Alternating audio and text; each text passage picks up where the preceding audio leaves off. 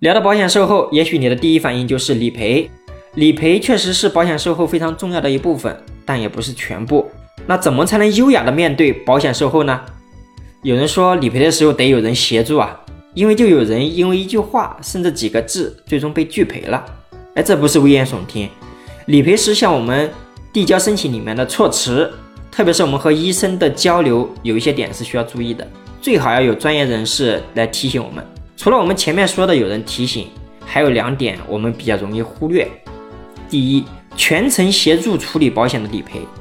如果我们真的是要去申请理赔的话，就算你懂保险，往往我们都是力不从心了。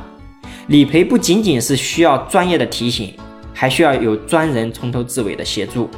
第二，理赔纠纷的处理，出现理赔纠纷，很多消费者的处理办法就是去投诉，这并不是一个什么有效办法。既然被拒赔，保险公司肯定是有理由的。拒赔以后，我们要做的就是据理力争，理性维权，双方能达成共识，皆大欢喜；协商不成，那只有花钱去打官司了。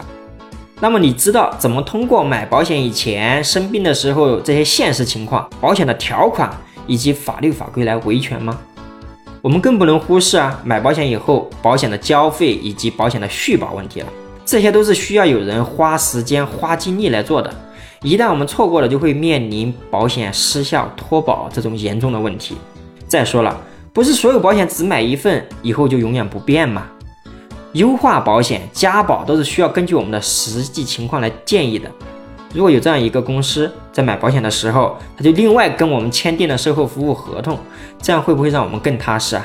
这里是知行说，让我们一起聊更真实的事，到更朴实的心，走更踏实的路。